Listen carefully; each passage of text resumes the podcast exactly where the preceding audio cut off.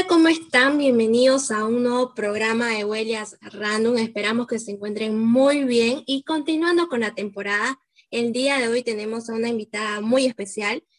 Ella es Daniela Caballero y es de Santa Cruz de la Sierra. Hola Daniela, ¿cómo estás? Mucho gusto de tenerte en el programa el día de hoy. Hola, buenas noches. Un gusto para mí también estar ahí. Qué genial. Para nosotros es el gusto. Así es, que genial tener a alguien de Santa Cruz. Hace rato que no teníamos otro invitado y Bill siempre está con nosotros contándonos, contándonos de cosas ricas de allá. Bueno, comenzamos de esta forma, huellas random y bienvenidos. Muchas gracias. Y para ir entrando en contexto, su día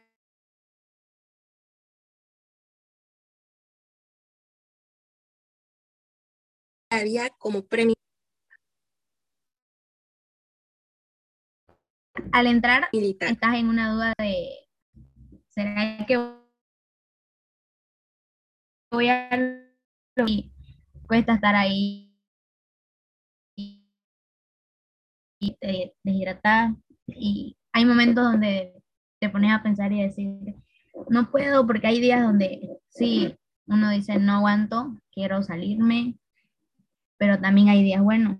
Al comienzo sí, siempre es como que no voy a poder, no aguanto, pero te vas acostumbrando, tu cuerpo se acostumbra. También te acostumbras a estar levantándote temprano, a, a estar dependiendo de, porque en sí en la pre es como que te pueden decir a cualquier hora, tenés que estar a las 5 acá y sí o sí tenés que estar a esa hora cumpliendo y cosas así.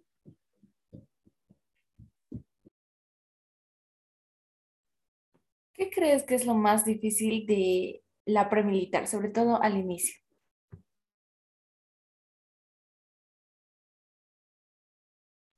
sobre todo en sí estar ahí asoleándose. Hay a veces como que el trato que te dan, porque en sí allá el trato es muy diferente, no es siempre estar ahí pudiendo hacer lo que vos querrás o todo eso, siempre tenés que estar bajo una responsabilidad de alguien que te esté ordenando. A la vez sí es bueno y porque te, te ayuda a que seas ordenado, disciplinado. Eso.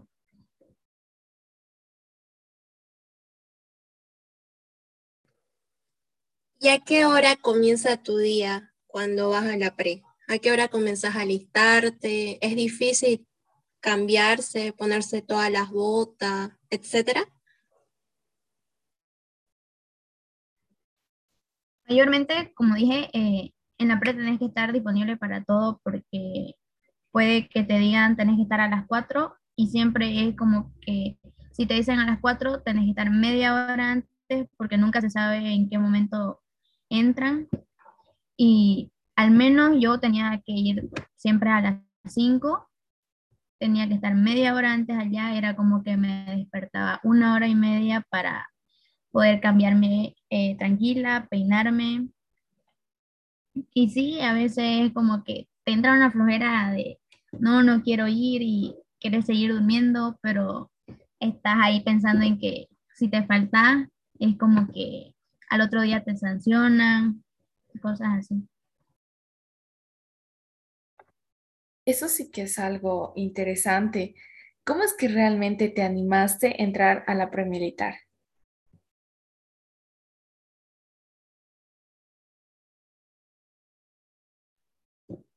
Cuando me, me enteré de que tenía que, que estaba disponible, que yo no quería, pero fue como que mi mamá sí quería que entremos, quería vernos de uniforme y que también quería que, que vivamos nuevas experiencias.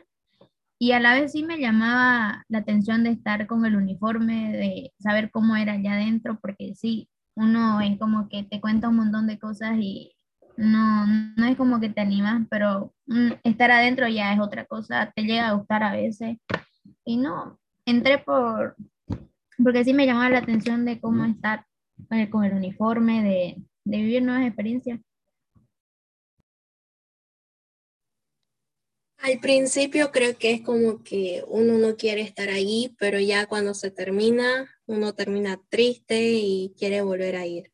¿Alguna experiencia que nos puedas contar de la premilitar? Como dijiste, sí, sí suele pasar eso de que al comienzo no quieres entrar, pero al final es como que extrañas a todo, a todos tus camaradas. Y sí, hay muchísimas experiencias porque eso de, de, que nos estén sancionando era a la vez en ese momento difícil, pero ya después cuando pasaba todo ese rato era como que te lo contaba riendo, diciendo todo bonito, porque en sí lo hacías en grupo, y, o estar trotando, los lemas, en sí es divertido, ¿para qué? Lo disfrutas mucho porque estás con, no estás sola, sino que estás con varios ahí, y sí, te llega a gustar y sí se siente triste después de salir porque terminas acostumbrando a estar yendo todos los días.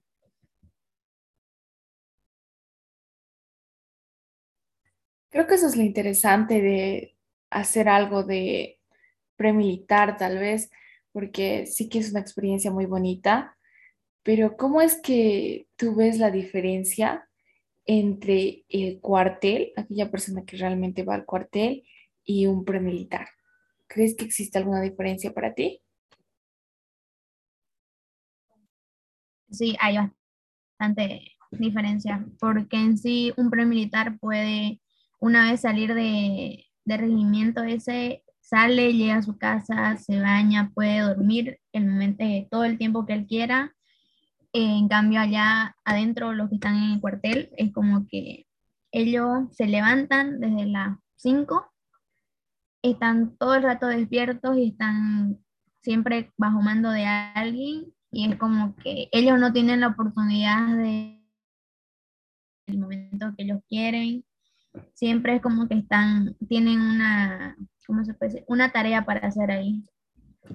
Y sí es bastante diferente porque hasta en el trato es distinto.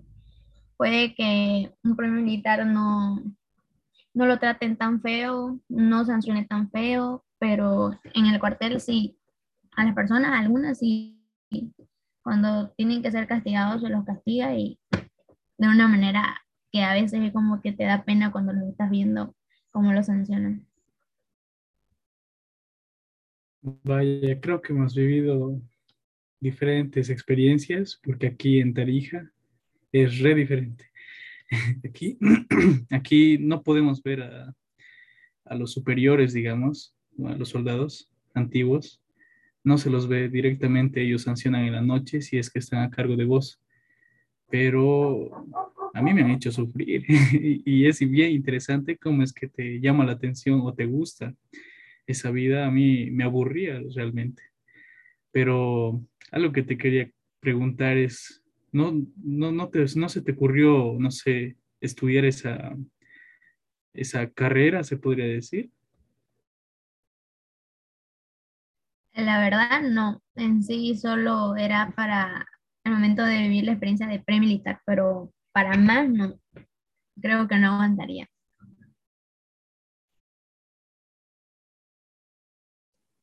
Y es por eso que la mayoría de los jóvenes escogen la premilitar antes que el cuartel. Cuéntanos, Dani, ¿cómo organizaste tu tiempo para que te dé eh, todo el tiempo necesario para la premilitar y para tus estudios? En sí era como que salía desde las 5, un, un tiempo donde estuvimos viendo toda la semana para practicar y todo eso, y era también donde teníamos que pasar clase.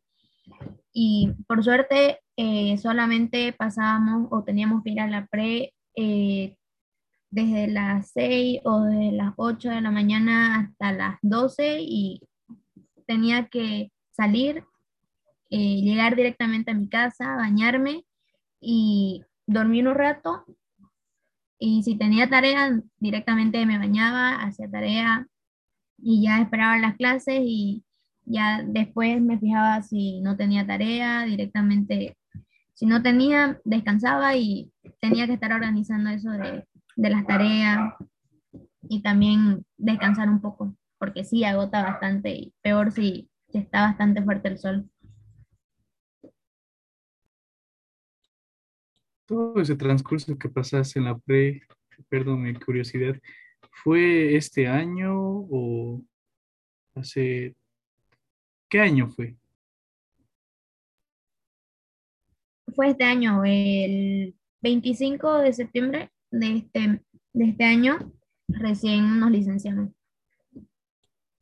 Ah, ya, entonces eh, quería preguntarte, ¿cómo fue al principio, digamos, ya que todo era virtual y estamos como en tiempo pandemia?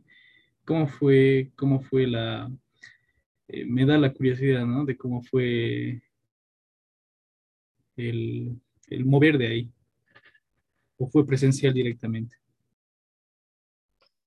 el anterior año que empezamos estuvo normal todo, podíamos ir, ya eso de comienzos de enero, ya era como que nos dieron la orden de que no podíamos ir y que íbamos a pasar virtualmente, pero todavía no, no, no había la orden, solamente nos estaban indicando que posiblemente pasemos virtualmente.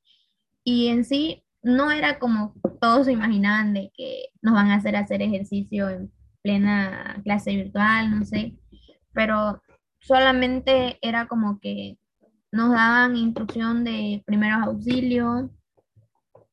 Más que todo fue eso de, había un señor que invitaron que era de, de la Cruz Verde, que él en sí se, se, dedicó a estar enseñándonos todo eso de primeros auxilios y todo eso. En sí no hubo instrucción militar de todo lo que se avanza adentro.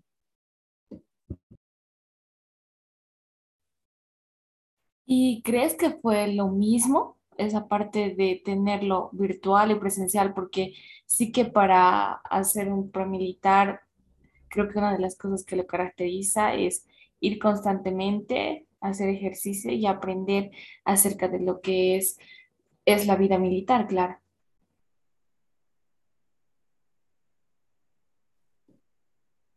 En sí no es lo mismo porque solo lo que era primeros auxilios, que sí también te llegan a enseñar dentro del, de la premilitar, pero no es como a cada rato, sino que solamente avanzan una instrucción de eso y ya todo es basado en movimientos, en posiciones y todo eso.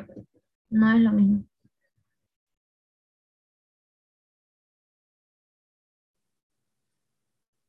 Yo tengo una pregunta. Quiero saber qué tal es la comida de la premilitar. Tengo entendido que en otros los obligaban a comprar la comida o cómo es, Dani. Ya no te puedo hablar bien de cómo es la comida porque en sí yo solamente llegaba a desayunar con eh, o galleta y de ahí como que no me daba hambre y no almorzaba, pero donde tengo entendido, en este año sí, sí fue mejor la comida porque era como que teníamos que pagar o pagaban las otras personas este, para que alguien más traiga comida de afuera, entonces no era la comida que hacían ahí, traían de, de afuera. Se supone que es más linda porque viene de afuera, no está hecha ahí.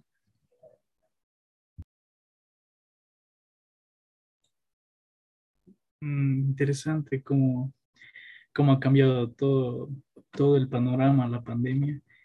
Y te quería preguntar ya algo, creo que un poco fuera de, de del cuartel. ¿Y cómo es tu vida, digamos, eh, normalmente, aparte, aparte de ir a la pre y, y pasar tus clases virtuales? En sí, ahorita solamente me enfoco en mis estudios, que en sí me levanto, hago ejercicio, si tengo tarea, la hago y espero a mis clases. Mis clases terminan a las seis y media. Terminando eso, si tengo alguna tarea, sigo haciendo. Y de ahí ya, a veces es como que ya no hago nada.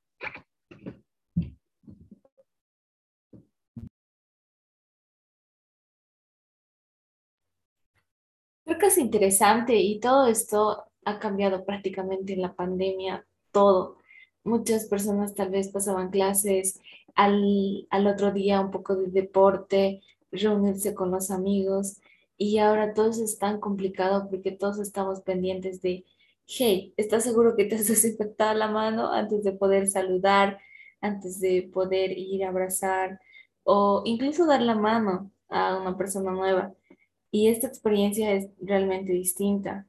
Y ahora con el servicio que cada que tú especialmente le diste a la patria, que el tomar esa decisión sin duda es algo muy importante, aunque lo pasaste virtual, ¿cuál es tu sentido o cuál es tu sentir en ese instante acerca de lo que has hecho para el país?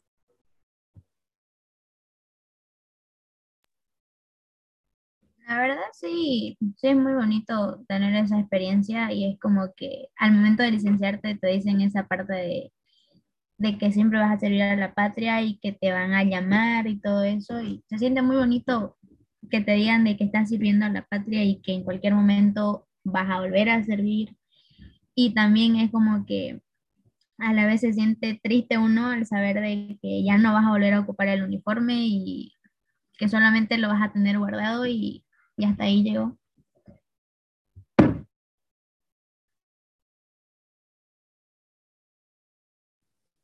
Es una meta y experiencia más en tu vida. ¿Qué piensas estudiar, Dani, y por qué? Eh, tengo pensado estudiar veterinaria y eso no es como que lo haya pensado recién, sino que ya desde niña venía pensando eso y, es lo que me gusta. Me gustan los animales. Y sí, me, estoy, me considero capaz de, de ser una buena veterinaria.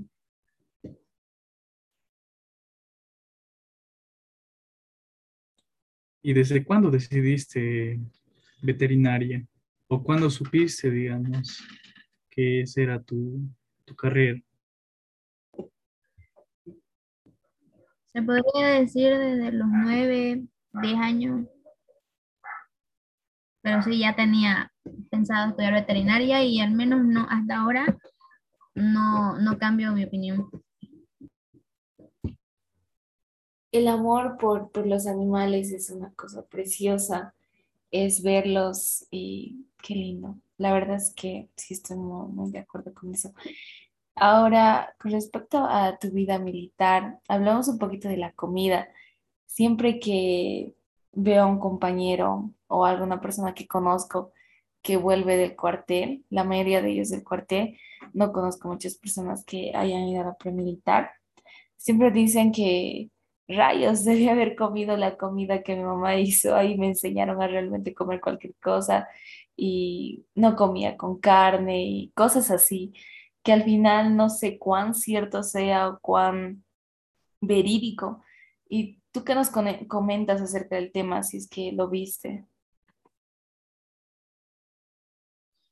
Eso es lo que dicen de, de las personas que están dentro del cuartel, porque es como que en sí no pueden comer lo que ellos quieren, sino lo que hay ahí es como que ahí llegan a apreciar todo lo de afuera. Llegan a decir, como dijiste, eh, ¿por qué no, no aproveché todo y comí en mi casa bien? Porque sí, se, se llega, ahí tienen hasta horarios para comer.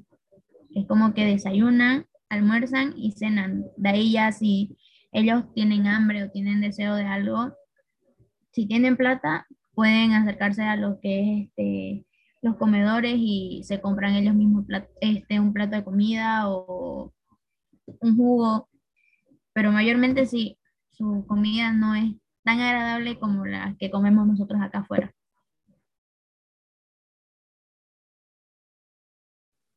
Eso es verdad. Yo he escuchado distintas experiencias de premilitares y dicen que los obligan a comer hasta en cinco minutos, ya ya sea que la comida sea fría o caliente. Y para conocerte un poco más, Dani, ¿cuál es tu comida favorita de Santa Cruz y de Bolivia? El majadito de Santa Cruz. Y así en general, eh, lo que es pique macho. Yeah, pique. A muchas personas les encanta el pique. Aquí somos fans del pique.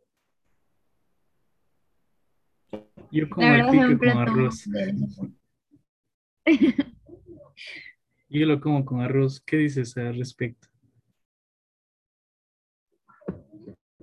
Yo también sé comer con arroz. Es muy bueno. De ambas maneras es bueno. Alguien que me entienda. Con Billy decimos que eso no es pique. Porque tiene arroz.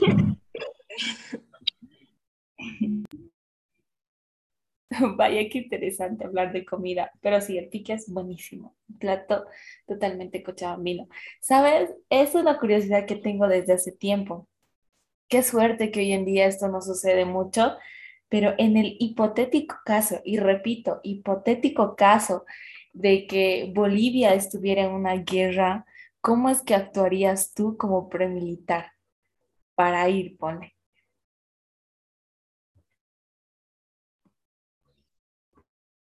Eso sí que no sabría cómo decirte porque no, no me siento tan preparada para lograr ir a una guerra, porque sí, tuvimos instrucción de todo eso de cómo ocupar el armamento y todo eso, pero yo creo que para lograr ir a la guerra se necesita eh, tener más charlas sobre eso y más instrucción acerca de armamento, porque mayormente en la guerra lo que se ocupa sí son armamentos, todo eso, y al menos nosotros solamente tuvimos como dos veces sobre eso de instrucción de, de las armas y todo. Así que no sabría cómo reaccionar en ese momento. Eso sí que es interesante, pero espero la verdad que, que no suceda, porque la guerra sí que siempre trae muchas cosas que no son agradables. Eh, igual, Bolivia es un país hermoso, con gente maravillosa, que yo creo que se puede conversar y siempre se sacan cosas buenas porque compartimos más y eso es lo genial.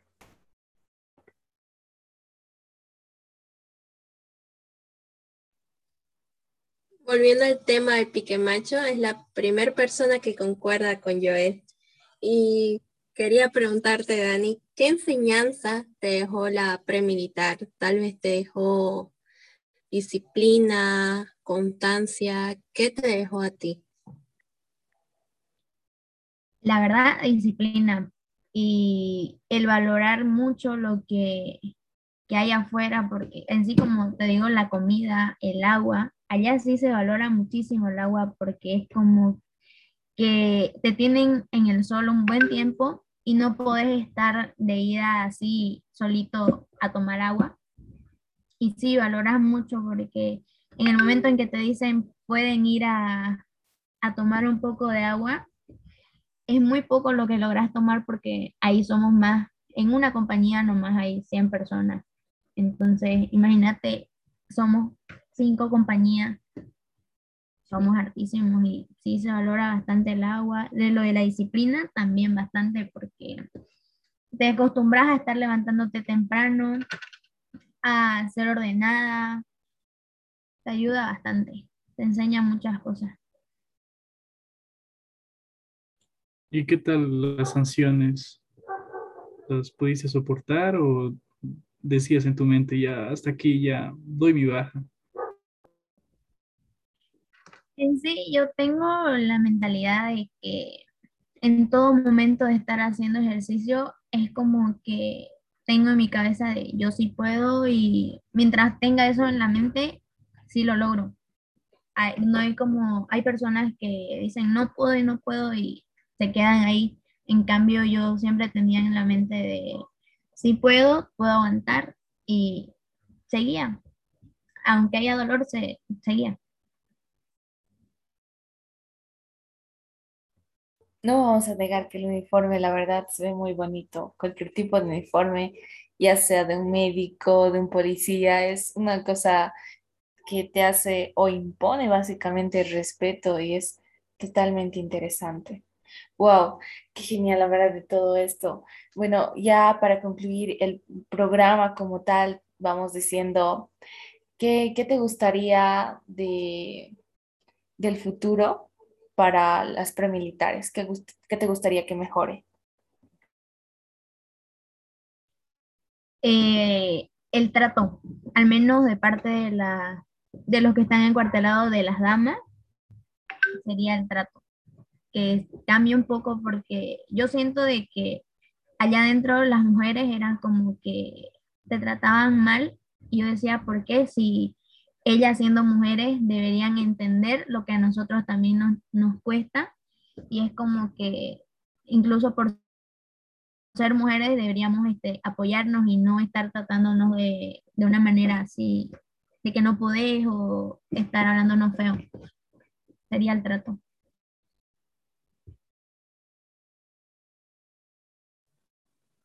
¿Y qué mensaje les daría a las futuras compañías que vienen en camino?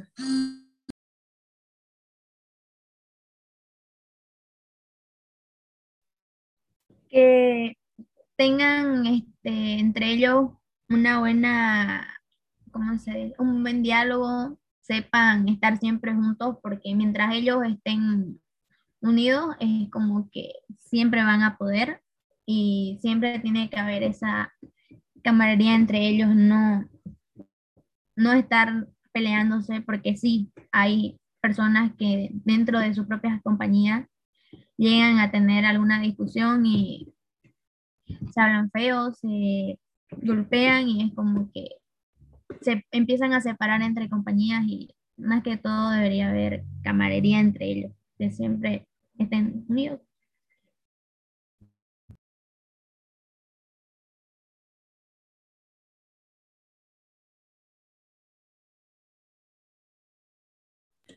Ya sabemos, ahora que ya nos comentó algo Dani de cómo es la vida militar o la premilitar, ya que la militar es eh, continua y sufrida. Y nos, nos, nos mostró, ¿no? También cómo los defectos que hay a veces que lastimosamente eso creo que sería muy bonito que cambie, ¿no? Pero también yo quería que cambie esa metodología que implementan, pero cuando un, cuando un enemigo te atrapa, no te trata bonito. Así que de esa manera creo que no va a cambiar, lastimosamente, porque nos preparan para eso, para que si nos atrapan, aprender a soportar todo lo que nos hagan. Yo creo que las formas de, de guerra o todo eso ya van pasando, aunque algunas van a ir permaneciendo, pero con toda la tecnología que hoy en día existe y se va desarrollando, obviamente como todo está cambiando, también va a cambiar, pero veamos qué nos depara el futuro y eso es lo interesante, poder ver qué puede suceder. Así que creo que fue hermoso ver el presente de lo que es un premilitar y también las curiosidades que teníamos así de primera mano. Y muchísimas gracias, Daniela, por estar aquí con nosotros. Un gusto, gracias por invitarme y la verdad me sentí muy a gusto hablando con ustedes. A nosotros nos encantó estar contigo, esperamos charlar otro día contigo de temas más profundos con respecto al tema. Y nada, muchísimas gracias. Un gran abrazo para todos los bolivianos que se encuentran dentro y fuera del país. Tenemos un país hermoso y decimos huellas random hasta aquí. Hasta la próxima.